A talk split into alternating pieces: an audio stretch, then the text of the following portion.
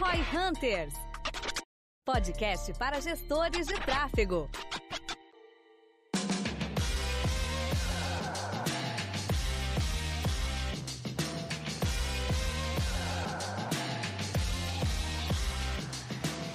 Se você é um bom gestor de tráfego, você no mínimo todas as semanas está pensando em como fazer novos testes e melhores testes. Então esse episódio vai ser dedicado especificamente para isso. Quais são as boas práticas dos testes de campanhas dentro das fontes de tráfego, né? Não necessariamente Face ou Google, mas todas as fontes aí que a gente utiliza. Eu tô lendo um livro do Jim Collins, o último livro que ele lançou lá em uh, Vencedoras por Opção, e ele fala bastante sobre isso num capítulo onde ele fala que tu tem duas opções numa empresa, que é lançar balas de canhão ou tiros de revólver. E ele fala que tu sempre tem que começar por tiros de revólver e não balas de canhão. Que é o que? Às vezes a pessoa quer um canal novo. Por exemplo, ele cita o case da Apple, anos 2000, abrir lojas físicas. O que, que o Steve Jobs podia fazer? Abrir uma porrada de loja física pelo mundo todo. Mas o que, que ele fez? Primeiro, fez uma autoanálise e identificou, cara, não manjo nada de varejo. Aí ele foi lá, contratou o principal cara de varejo dos Estados Unidos, que era o CEO da Gap, trouxe pro conselho da Apple e começou a colher orientações. O cara falou, ah, faz uns testes assim para testar conceito, vai devagarzinho. Aí ele foi, foi para provar conceito até consolidar o modelo que a gente conhece uh, da Apple. Então, com pequenos testes, empiricamente, ele vai descobrindo se aquele modelo se valida ou não. E, obviamente, boa parte desses tiros, eles vão terminar no barro. Eles vão terminar um resultado negativo, um resultado ruim. Todas as grandes empresas têm uma série de históricos que às vezes a gente não conhece e vários tiros que foram parar no barro antes de ter um tiro de canhão que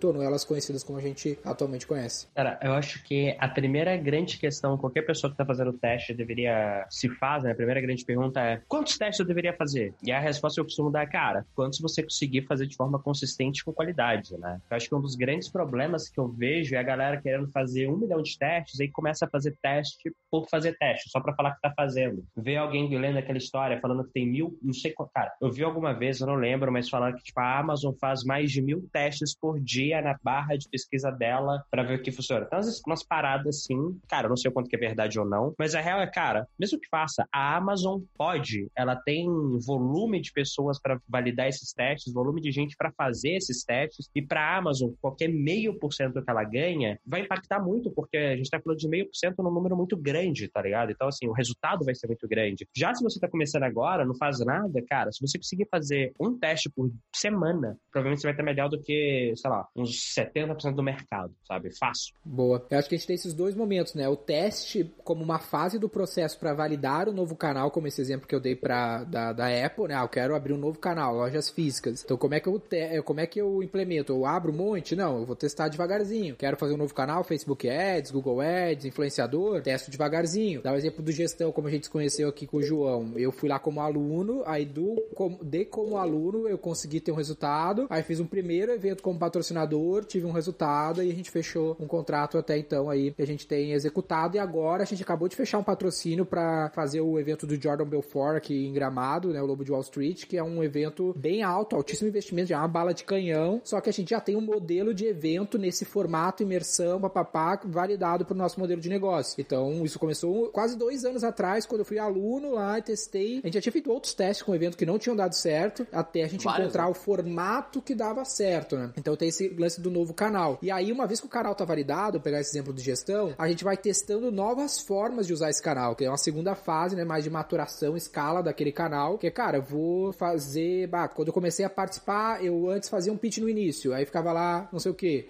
Aí eu passei a fazer um QA na aula do Thales, aí vi o resultado. Aí eu passei a fazer uma, uma participação no Nardon. E aí, conforme o resultado foi indo, a gente foi encontrando o formato que é mais próximo do formato que a gente tem hoje. Não como se fosse super organizadinho, assim como eu falei, mas é mais ou menos isso. E aí depois a gente tem uma expansão de canal, que, cara, eu vou abrir canais semelhantes a esse, baseado nesse framework. Então tem esses estágios que eu acredito que a gente tenha falando de canais. E aí tem como se concentrar bastante em como fazer um canal, testes em um único canal, que é o que é mais tradicional para quem está nos ouvindo, que é, cara, vou testar novas formas de fazer Google Ads, fazer testar novas formas de fazer campanhas no Facebook Ads. É que no fim das contas, na minha visão, tudo que tu falou, ela ele se traduz dentro das fontes de tráfego também. Depende Por... da forma como o canal se comporta, né? Tipo, eu não tenho tanto teste no Google Search. É meio perene. Uma, as atualizações de, de criativo é quase nada. Uma vez que tu acerta a mão, é aquilo ali. Já no Facebook Ads que envolve criativo, tem que, no mínimo, testar novos criativos quinzenalmente. É, no mínimo, exatamente. É, isso, isso eu concordo, mas tu entende que o, o. Tu concorda comigo, acredito eu, que o processo é mais ou menos o mesmo. É entrar, fazer uma série de testes até tu encontrar alguma coisa que seja mais. que perene. esteja mais maturada e perene, né? Como tu disse, pra não ficar repetindo a palavra, mas. E aí, depois disso, tu começa a escalar isso, essa questão que tu encontrou e mantém outros testes em paralelo para ver se tu encontra alguma é. coisa de diferente. Um, um, problema, assim, do tráfego, e aí já abrindo mais um, um ponto, né? O problema do tráfego hoje em dia, diferentemente de eventos ou outras questões, outros canais que eu vejo que é, que é bem específico do tráfego, na maior parte dos casos, é que a gente acaba tendo um, um life, vamos dizer assim, um, não é um lifetime exatamente a palavra que eu quero, mas tipo assim, as mudanças são muito constantes. Então, tipo, numa campanha de Facebook, tu até pode encontrar hoje uma campanha de Facebook que seja fodida, um criativo que tu tem, sei lá, 6% de CTR, que até onde eu conheço é bem alto pra caralho dentro do Facebook, Sim. e aí dá duas, três semanas, um mês, se tu der sorte, daí morre, nunca mais funciona. Uhum. Então, tipo, diferentemente de um evento, tipo, gestão 4.0 faz sei lá, quanto é tempo tu tem, tá? tu tem um ciclo de vida do ciclo de vida do canal. Exatamente. Então tem canais e estratégias que elas têm um ciclo de vida maior. Então, gestão é um, é um canal que a gente faz igualzinho e dá, dá certinho. É, com pequenas modificações para ver o que a gente consegue melhorar ali dentro para, sei lá, buscar mais performance, é. mas o canal em si tá validado e é. vale a pena manter ele o máximo que der. Já o Facebook Ads é um canal com um ciclo mais curto. Isso eu acho que é um ponto interessante, né? Que, cara, você acaba tendo que entender e criar um sistema de testes, por assim dizer, para cada canal. Não adianta assim, ah, eu testo dessa forma. Não, cara. Você pode até começar de uma forma meio padrão, só que a real é que à medida que você for desenvolver o canal, da mesma forma que a sua estrutura de atuação no canal é única, né? Adaptada para aquele canal, a sua estrutura de testes também vai ser. Você começa a ter que pensar em sistemas adaptados de como que você tira o máximo de proveito daquele canal. Que é o que você falou, cara. Não adianta ficar testando. É, é, mudar copy de Google Ads todo dia. Provavelmente não vai fazer muito sentido. Gestão, se cada edição você testar diferente, cara, você provavelmente não vai conseguir tirar o melhor resultado. Você vai tendo que fazer testes de uma forma diferente. Já no Facebook, cara, você consegue fazer muito mais teste, muito mais volume. Eu acho que um lance importante também é o lance do foco no canal. Quando a empresa vai crescendo e vai tendo mais canais, eu sempre falo pro cara tomar cuidado, porque, né, canal cria um efeito borboleta de trabalho, né? Tu abre o canal hoje, amanhã tu tem milhares de tasks e talvez tu não dê conta. Então, conforme o canal vai se validando e se tornando algo importante e lucrativo pro negócio, é interessante tu ter um DRI, ter uma pessoa para cuidar daquele canal. Lá em Nova York, eu tive no Google em Nova York York dois anos atrás e o Google de Nova York tem um time para cuidar de Amazon, que é a maior conta do, do Google. Então, dentro do Google, que é o próprio canal, tem um time para o tamanho que a conta se tornou lá para eles. Obviamente, dentro da Amazon tem time específico de search, time específico de. Acho que eles devem até granular isso pra caralho, só time de remarketing, coisas do gênero, porque é muito trabalho, porque ficou muito grande, muito volume. Aqui dentro a gente tem feito isso. A gente acabou de começar a alocar uma pessoa para o canal de eventos para cuidar do, do, evento e não deixar largado, senão o cara não faz, sei lá, revista, o que tem que ser feito, comprar aéreas, ver stand, porque como a gente tá começando a fazer muito evento, necessita ter alguém só olhando para aquele canal. Mesma coisa Facebook e Google, a gente tá começando a dividir isso uh, em dois gerais, para eles ter foco naquele canal e tirar o máximo de performance dele, que aí são estágios na tua maturidade do teu processo de vendas pela internet. Eu acho que outra coisa que é muito importante quando a gente fala de testes, além de ter o DRI, é você ter o sistema, que é a forma de você pensar nos testes, é você ter um sistema de controle, cara. Controle e acompanhamento, ter o histórico de testes, anotações, o que, que você aprendeu. Uma, cara, uma das maiores merdas que eu vejo é nego ah, eu testei isso, isso, isso, isso, isso, isso, e fala, ah, isso aqui deu certo, isso aqui deu errado, beleza, cara. Você tem algum lugar onde eu consigo ver isso aí, esse histórico, entender como é que o teste foi feito? Ah, não. Como que tu faz isso aí? Eu faço do jeito mais idiota possível. Eu tenho uma planilha em que eu coloco qual que é o teste que eu tô fazendo, até mostra lá no G4 Growth, qual que é o teste que eu tô fazendo, qual que é o canal, o que que eu espero que aquele teste é, resulte, o DRI, data de começo, data de fim, status, faço um ICE score para saber, cara, como é que eu priorizo e tem as anotações, cara, os learnings de cada teste. Cada teste eu escreve lá, isso aqui foi o que a gente testou, deu certo, isso aqui deu errado. Fala do ICE score pra galera que é, Cara, esse score, pensa o seguinte, né? Como é que escreve isso? Pera aí, pra eu entender que eu não tô muito ligado. ICE, Ice Score. De gelo? Isso. Ice Score, ok. Cara, o que, que eu vejo? Das duas, uma. Ou você não tem a menor ideia do teste para fazer, ou você tem ideia pra caralho. É muito raro você ter, tipo assim, cara, não, é esse é o teste. Muito raro. Geralmente, quando você tem esse é o teste, é porque alguém te falou para testar aquilo. É muito difícil naturalmente vir uma ideia, cara. Ou não vem nada, ou vem um monte. E aí, quando não vem nada, meio que você vai ter que ficar procurando. E quando vem um monte, o que, que você testa primeiro, né? O Ice Score é justamente para isso. Eu explico lá na minha aula que é o seguinte, cara, você tem que fazer testes, mas a real é que muitas vezes você não pode rodar testes em paralelo. Porque dependendo de como você roda esses testes em paralelo, um afeta o outro. E você não sabe que realmente gerou resultado ou não, né? E aí esse score, ele te ajuda a priorizar. Ou então, às vezes, você não tem recurso também. Cara, você não tem grana, não tem braço, não tem tempo.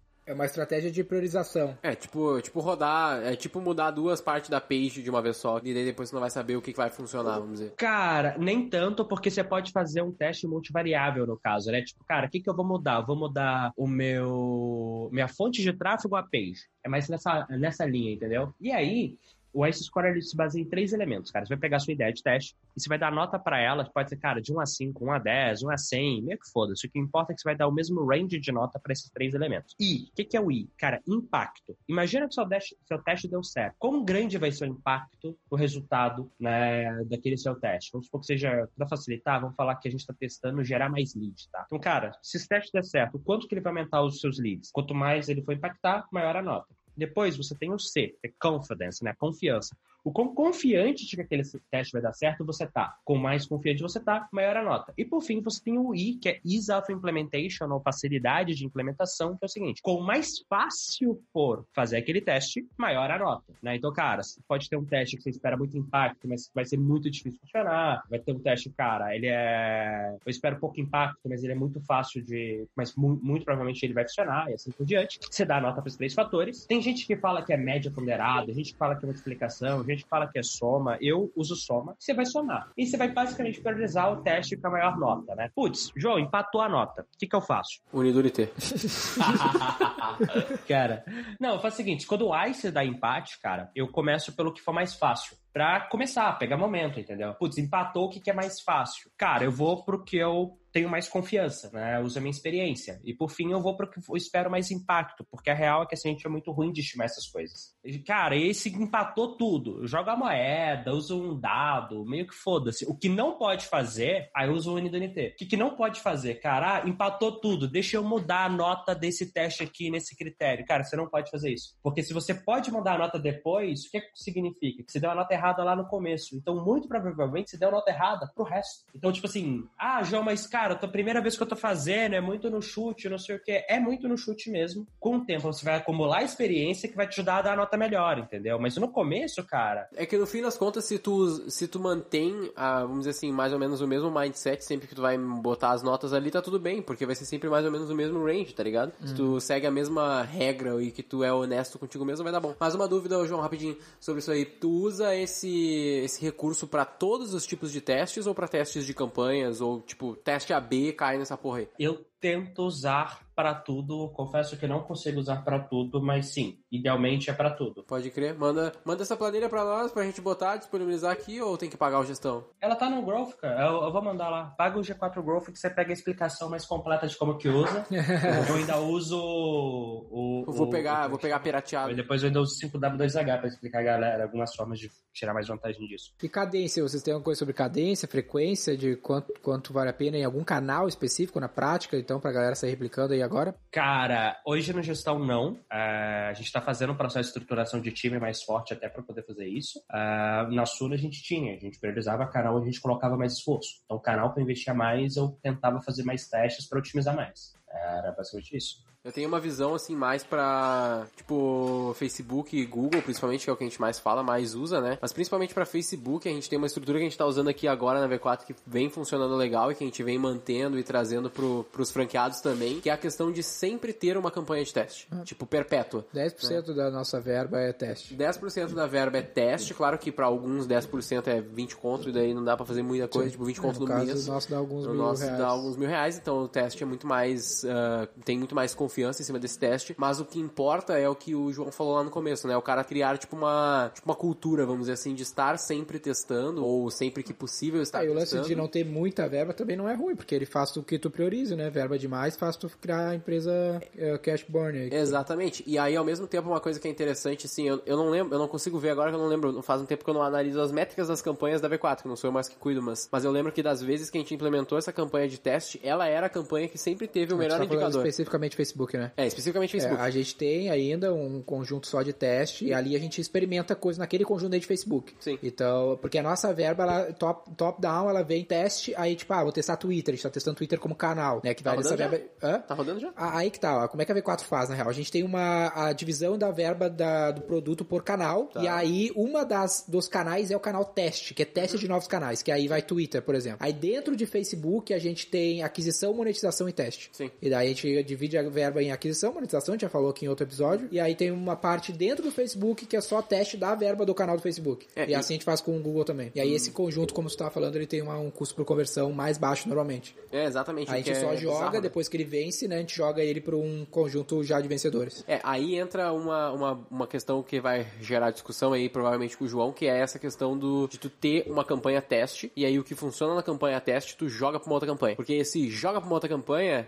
pode dar merda. Isso que a gente não tá ligado. Porque, não que a gente não tá ligado, mas que a gente não se importa muito ali, não, não necessariamente afeta muito, mas tem esse possível problema, tá ligado? De que tu tá rodando um qualquer criativo e. Teoricamente, ela começa a reaprender do zero. Você sabe que é um caminho com alta probabilidade de dar certo novamente, mas ela recomeça o aprendizado. O Facebook é o cara fica pisando em ovos, cara. O cara mexe, dá certo, o cara não mexe mais, não mexe. É, Qualquer mexidinha já perde performance. Mas aí que tá, o que é, a gra- a, que é a graça da campanha de teste, na minha opinião, ali, que eu vejo que resolve muito esse problema do pisar em ovos, é que o cara daí ele vai ter uma campanha que é a, famosa campanha foda-se, tá ligado? Tipo, meu, eu vou toda semana, ou pelo menos, sei lá, toda quinzena, eu vou mexer 100% dessa campanha, tirar as coisas que estavam boas ali e deixar rodando numa outra campanha. E essa campanha aqui eu vou, tipo, semanalmente, quinzenalmente, vai depender da- do braço que o cara tem, né? Vou refazer ela, vou fazer de novo, vou testar outra coisa, testar outra coisa. E aí tu vai otimizando a campanha perpétua de escala com base nas coisas que tu já testou numa campanha de teste. Essa Essa que é a graça. E aí tu vai ter uma campanha de escala que ela normalmente ela vai, que tu também vai otimizar ela semanalmente, quinzenalmente, no mesmo rate de otimização, na mesma cadência, porém, tu não vai renovar 100% dela. Se tu tem um criativo que na semana 1 ela, ele performou bem pra cacete, daí tu otimizou os que não performaram. Na semana 2, esse criativo 1 continuou performando, tu vai manter ele É, o teste a gente faz, infinitum, assim, é, se ele continua Facebook, performando. O teste que a gente faz em conjuntos perpétuos é de criativo. Se a gente quer testar público, a gente testa na campanha teste. Aí se der Sim. certo, a gente troca pra campanha perpétua. Essa é mais ou menos a jogada que a gente tem feito. Sim, aqui no gestão que a gente faz, a gente cria campanhas de teste e, e coloca uma tag teste nela, né, no Name Convention. E aí, quando a gente fala, cara, essa campanha é boa, a gente troca ela pra contínua, basicamente é isso. Que a gente sabe o que, que a gente tá analisando como. é, só que eu não jogo, entendeu? Basicamente, troco a campanha. A partir de agora ela tava marcada como teste, agora ela é marcada como contínua. Quantas campanhas vocês têm numa conta de anúncio? Cara, ao mesmo tempo, geralmente a gente roda com umas 30 e poucas. É mais ou menos o que a gente tem, né? Hoje. Hoje sim. Mas é que tu, A gente tenta tu tinha não uma... ter muitas campanhas porque dá muito trampo de gerir, né? Sim, cara. Eu já cheguei até, tipo, assim, números bizarros de campanha. Conforme vai aumentando a verba, é difícil tu Essa, não essa, não é uma, essa é uma questão que vale a, a discussão, assim. Esse episódio vai ficar grande, mas a galera tava até uns feedback que eu recebia que a galera queria uns episódios maiores, então até é bom. Mas o, uma discussão que é Tem que legal é. No Hã? Premium, no Premium tem episódios maiores. Mas um detalhe da, da verba, assim, é tipo, a, a questão do, da proporção entre tu ter uma verba muito alta versus tu, versus tu necessariamente, então, ter um monte de campanha. Tipo, é, um, é uma constante? Tipo, a gente meio que tá vendo que sim, é É que obrigatório depende ou do não? produto, né, cara? É, isso é complicado. Depende do produto. Assim, para a maioria dos casos, eu diria que a relação vai ser bem forte. É, eu acho que à medida que o seu produto for mais caro, essa relação fica mais frágil. Porque, cara, o que acontece, né? Meio que por definição, quanto mais grana você colocar naquela curva de otimização, vai chegar um ponto máximo em que a partir dali seu ROI vai cair. É, isso falou de Facebook, É aquilo, né? se você investe zero, você tem retorno zero, vai chegar algum ponto que o seu ROI vai ser uma merda, porque, cara, você tá investindo tanto que, sei lá, cara, você investiu um bilhão de reais por dia. Você não vai vender um bilhão de reais pra compensar. É, Então vai chegar no ponto de otimização. Aí vai chegar uma hora que, cara, das duas, uma, ou você vai ter que. Criar uma nova campanha, testar, é uma coisa diferente. ó, novas campanhas, novos criativos, novas copies, novos públicos, ou você vai aceitar, cara, ter um retorno por real investido menor. É, eu chuto, assim, né, chuto barra na minha experiência, quanto mais barato for o seu, menor for o seu ticket médio, mais verdade isso é, ou seja, mais forte a relação entre quantidade de campanhas e aumento de verba. Quanto maior for o seu ticket médio, mais fraca é essa relação. Tipo assim, a sua necessidade de diversificar campanhas acaba caindo, porque assim, o seu custo médio por resultado, ou em valores absolutos, ele tende a ser maior para um produto mais caro. É, é natural. Então você acaba podendo se dar o luxo de, cara, ter menos campanha. Tem a variável de addressable market também, né? Se tu tá num mercado, por exemplo, tu é um varejo, uma via varejo, tá gravando um episódio anteriormente sobre isso, tem um, um addressable market gigantesco, tu tem um mix de produto gigantesco, então tu tem infinitas possibilidades de combinações de campanha. Agora, se tu é Invictus, por exemplo, o cliente que a gente tá conversando aqui hoje presencialmente, eles já tem um mercado específico de pessoas que gostam de tiro, não sei o que, aí eles têm, teoricamente, conseguem atingir todo o público deles com um público muito, com campanhas menores, porque são públicos menores. Agora, a Via Varejo tá vendendo basicamente para todo mundo, então teria que tentar milhões de formas de chegar nesse público. Já no Google é um pouco menos o problema, porque essa campanha tá dando certo, a gente tem aumentado bastante a nossa verba, tipo, dobrado mês a mês no Google Search aqui dentro da conta da V4 e tá sempre pedindo mais dinheiro. Uh, sempre, dá pra gastar mais, dá pra gastar mais, dá pra gastar mais. E a gente vai colocando mais dinheiro, muda... você mexer muito na campanha e tem, tem mantido a performance. Exatamente, muda muito pouco a campanha, né, no fim das contas. Porque é muito diferente o comportamento da audiência dentro daquele veículo. Não, cara, e outro dia, outro dia eu peguei uma campanha nossa, cara, e eu confesso que eu não sei de quem exatamente foi o erro. Tipo, tava um vídeo de stories com CTA de arrasta para cima. É que eu, eu, eu escolhi não olhar. Ah, porque tá. eu ia ficar muito puto se eu descobrisse então, tu mentiu pra si mesmo, entendi. Tinha um vídeo no feed com CTA de arrasta para cima. O vídeo tava no feed. Só que eu não sei se foi de posicionamento automático do Facebook ou alguém subiu campanha errada. Arrasta pra cima e vai embora. Arrasta pra cima pra ver o próximo post de uma pessoa aleatória no teu feed. é tipo isso. Cara, isso é uma coisa que eu acho que à medida que a galera começa a fazer mais testes, isso vai acontecendo. Você esquece o teste rodando, você esquece que o teste tá acontecendo, né? Você, cara, deixa o teste infinito, não para, porque, cara, teste é, é um cuidado. Cara, depois de um tempo, se o teste não der resultado, mata. Fala, cara, esse teste foi inconclusivo e vai pro próximo. Não faz sentido você ficar três meses rodando um teste AB da headline da sua landing page. Cara, se você não validou isso em uma, duas semanas, dificilmente você vai conseguir validar. Quer dizer que você não tem volume para fazer aquele teste. É, se tu botou o volume de verba e rodou duas semanas, é que a gente tava falando aqui. A gente tá rodando vários testes agora que a gente deu uma reformulada nas campanhas de Facebook, porque a gente aumentou muita verba. A gente deu uma, meu, um restart. Criou bastante coisa, mudou bastante coisa. E aí aquela história, começou com o custo de aquisição lá em cima. Uh, elas estão em aprendizagem e tudo mais. E aí, né, o, o Jorge que cuida da nossa, da nossa conta, ele já ficou assim, pô, tem que desativar os negócios aqui, tá com um custo muito, muito alto. Mas a gente calma aí, tipo, tem campanhas com mil views, com dos 2 mil views. Não, não, não é o suficiente ainda pra gente descartar pra pausar. Tem que rolar mais views suficiente pra gente, ah, de fato. Tinha gastado bem pouquinho gente, também, né? Tinha gastado, tinha gastado pouco. É como são muitas campanhas, o nosso custo médio dobrou. Sim, jogou Porque os cima. testes e que gastaram pouco puxaram muito pra cima. É que nesse é um caso problema. a gente tomou uma atitude meio drástica é, ali, radical. que a gente.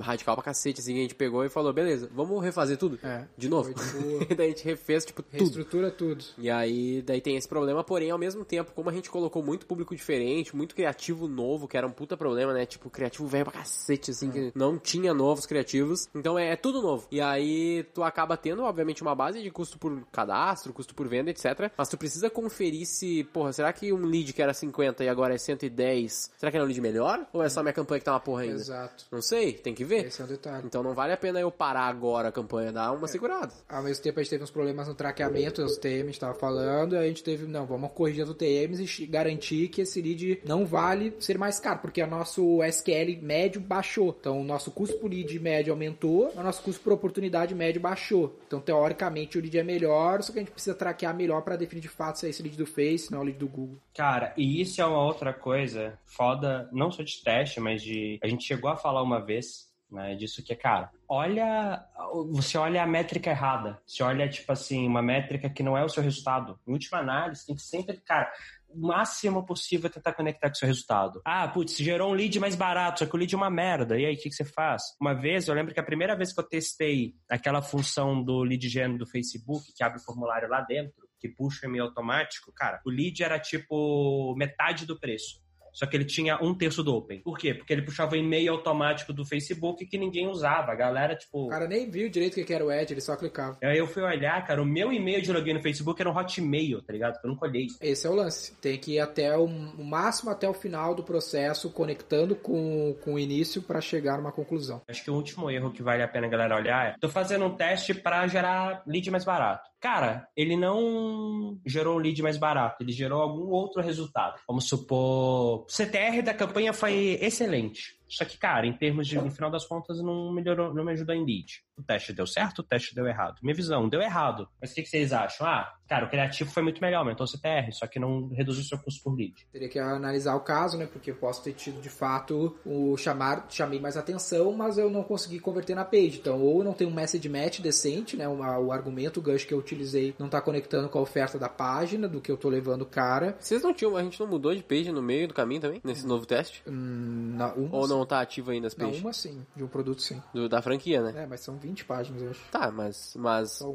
a assessoria era o problema, não era? É. Mas não mudou a page ainda. Ah, tá, então, então, menos mal. Nesse caso, tu, tu teria gerado um CTR maior, mas talvez a page seja uma porra, tá ligado? É, esse e é o aí, ponto. ah, beleza, eu chamei mais atenção, mas não mantive. Não tive conexão. Exato. Enfim, eu posso tentar levar essa mensagem que desperta mais atenção, mas eu preciso garantir que ela de alguma maneira traga mais. consiga cumprir a missão dela, né? Pode crer. Mas sempre tem um aprendizado que a gente sempre pode levar. E o que, que o João deixa pra nós no final? No stories ali que ele tá fazendo. Cara, não, eu tava mandando pro Nardon, que eu tô procurando Growth Leads aqui pro gestão, né? Pra ser meu braço direito. Aí eu mandei pro Nardon um videozinho do LinkedIn Tinder, que você cria uma vaga no LinkedIn e ele abre tipo um Tinder de candidatos, cara. Eu fiquei impressionado com isso. Ele começa a te sugerir um monte de gente que você pode convidar pra inscrever pra vaga. Muito bom, muito bom real. Dica, dica bônus aí. Mas não, chama, mas não chama LinkedIn, né? Não, não, ele chama resultados recomendados. Você cria a vaga no LinkedIn, anuncia, é caro pra caralho. LinkedIn Tinder é um nome muito melhor mesmo.